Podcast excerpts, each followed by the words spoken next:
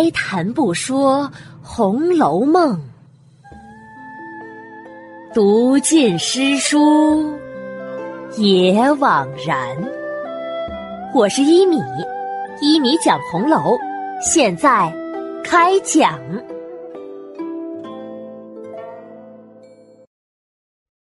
第三百三十五集：茉莉粉剃去蔷薇消。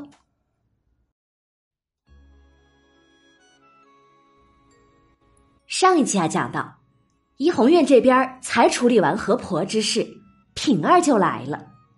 但是啊，这个王熙凤的大丫鬟如今是满脑子的烦恼，对袭人说：“贾母等人还没去几天呢，这府里呀就发生不少又可气又可笑的大事儿。”袭人好奇的问：“哦，我就说。”你如今怎么会如此的忙乱呢？原来如此啊，都发生了什么大事儿呀？平儿摆摆手，唉，都是些让人想不到的事儿，说来都很好笑的。等过几日再告诉你吧。如今处理的还没头绪呢，而且现在呀也不得空聊这个。话音刚落，只见李纨的丫鬟来了。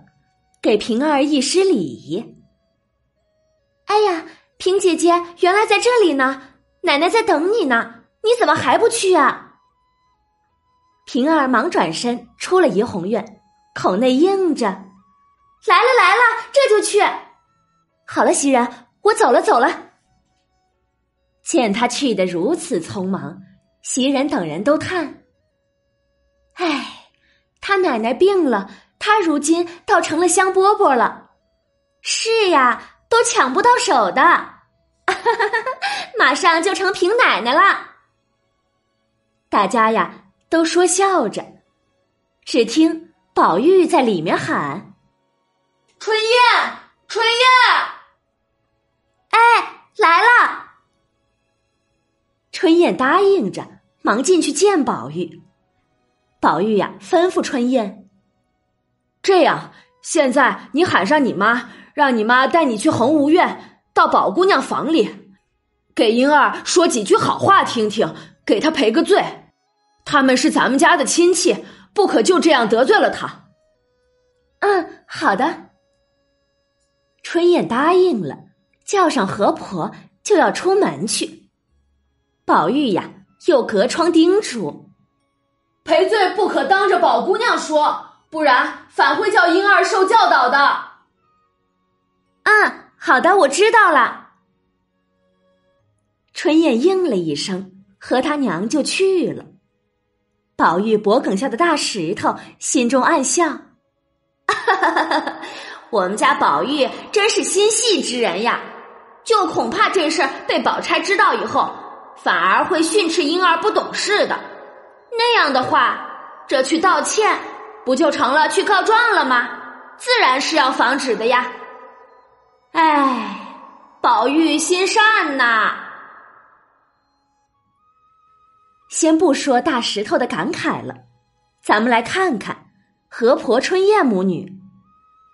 他们出了怡红院，一边走着，一边说些闲话。春燕问何婆：“妈。”我平日里老是劝您老人家，可您只是不信，如今是信了那些规矩了吧？唉，可为何要闹出这些没趣儿来才信啊？何婆轻轻一拍春燕：“嗨，你这个小蹄子，小心走你的路吧。俗话说，不经一事不长一智啊。我呢，如今是知道了，怎么？”你又想来质问我，想看你娘的笑话不成？妈，女儿可不敢笑话您。您老如果安分守己的待在这屋里，等干长久了，自然会有许多好处的。我先告诉您句话吧，宝玉常常说，将来这屋里我们这些人，无论是家生的还是外头买来的，以后他都要去回太太，让把我们全放出去呢。让我们回家和父母团聚，成为自由之身。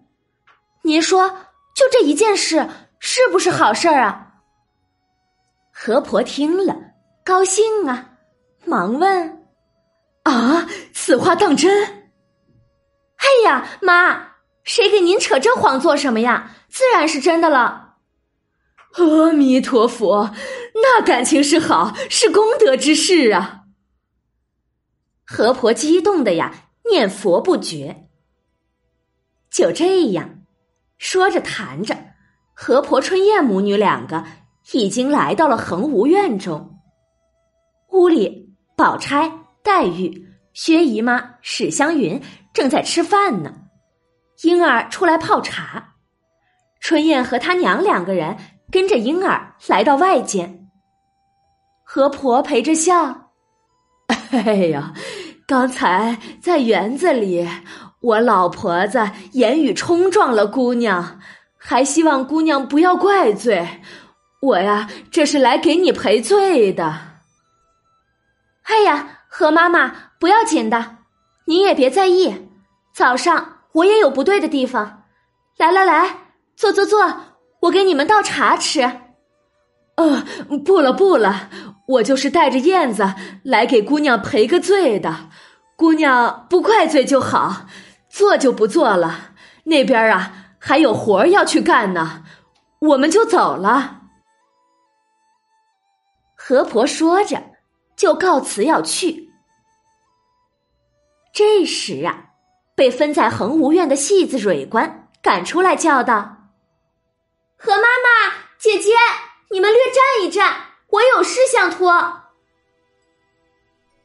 水官一面说，一面走上来，递了一包纸巾给他们。这是一包蔷薇销，早起才从林姑娘那里讨来的，你们帮我带些给方官去擦脸吧。春燕呐，接过了纸包，你也太细心了。还怕我们那里没这个给他吗？巴巴的，你又弄一包给他。他有是他的，我送的是我的心意。好姐姐，千万帮我带回去吧。好吧，好吧。春燕答应了，娘儿两个再次回到怡红院。正好怡红院也来了客人。是宝玉同父异母的弟弟贾环和贾赦的儿子贾从两个人结伴来问候宝玉，也是才进去。春燕便对何婆说：“妈，只我进去回禀一声吧，您老就不用去了。”何婆如今呐，对她女儿那是百依百顺的，如今听了她的话，自然不再进去。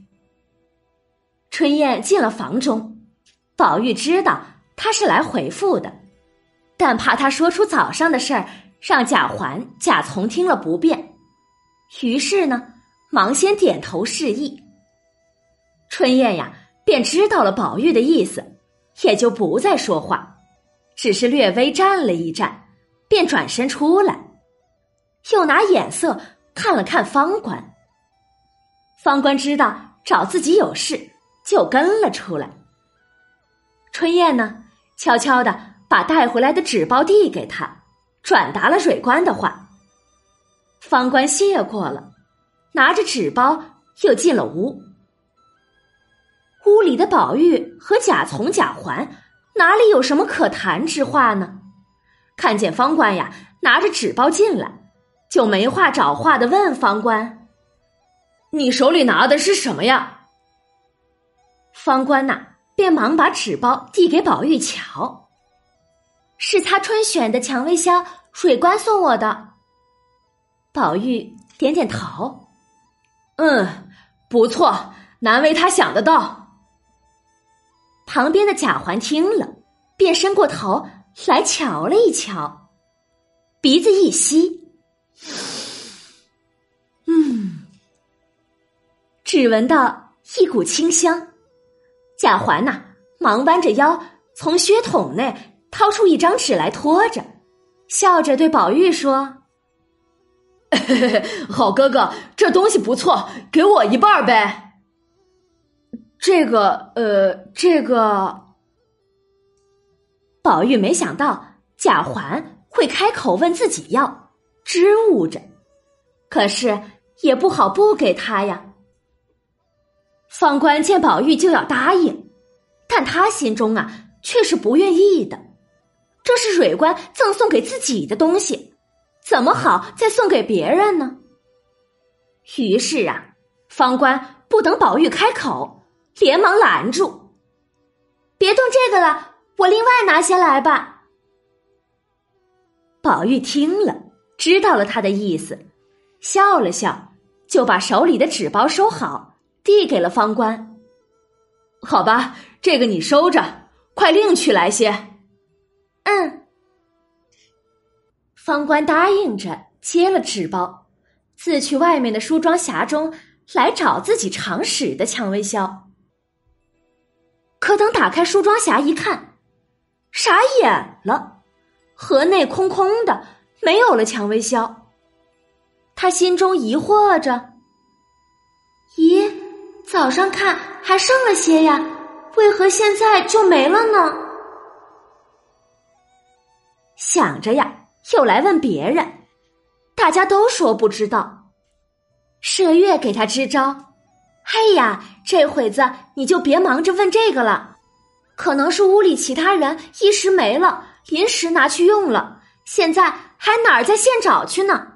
反正屋里的那人哪里能看得出来呀？你不管随便先拿了什么给他再说，先打发了他们走才是正经。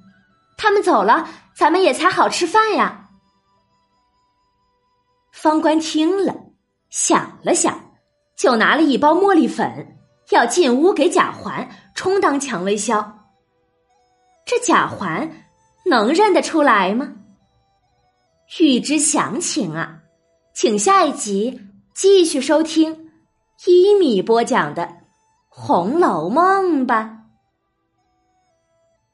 本集呀，又出现了一种化妆品——茉莉粉，但是这个东西可不是第一次出现了。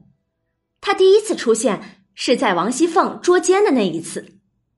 平儿被打，宝玉邀请他来到自己的怡红院，当时啊，就拿出了玉簪花棒，里面的化妆品就是紫茉莉花种研碎了，兑上香料制成的茉莉粉。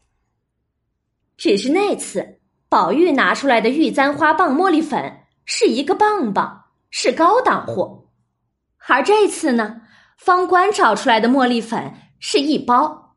应该比上次宝玉拿出来的低档些。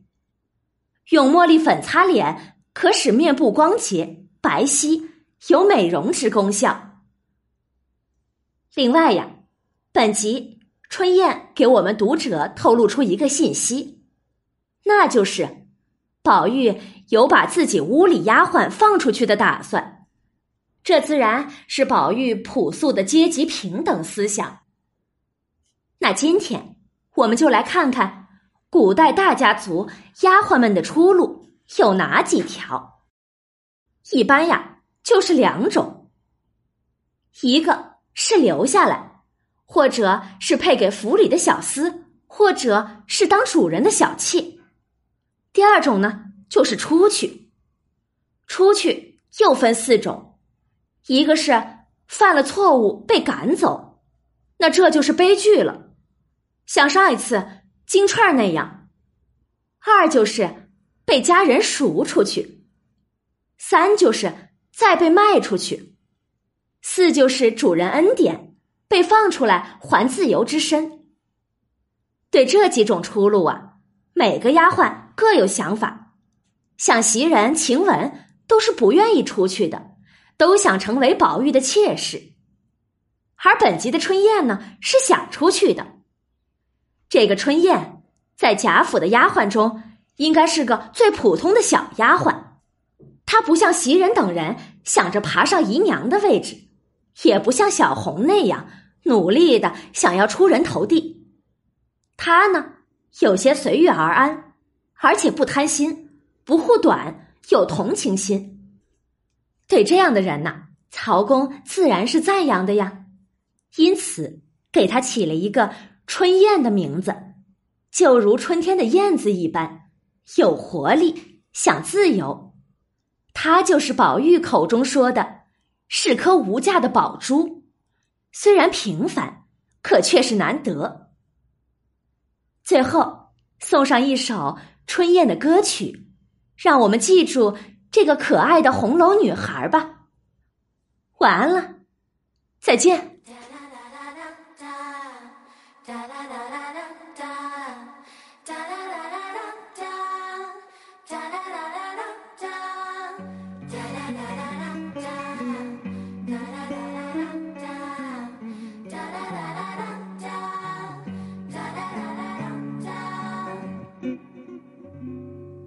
出门的人儿都忘不了家，在家的人儿会惦念着他。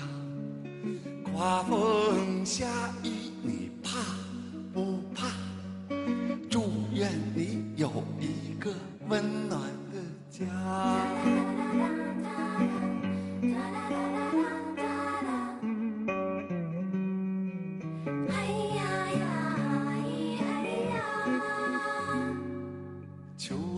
的燕子它飞走了，我不得不说，我实在太喜欢老冯的歌了。还在屋檐下。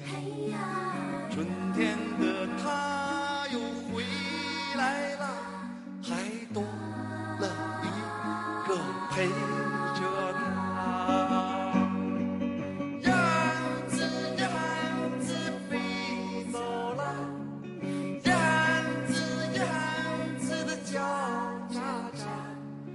燕子它燕子它回家了还多了一个陪着它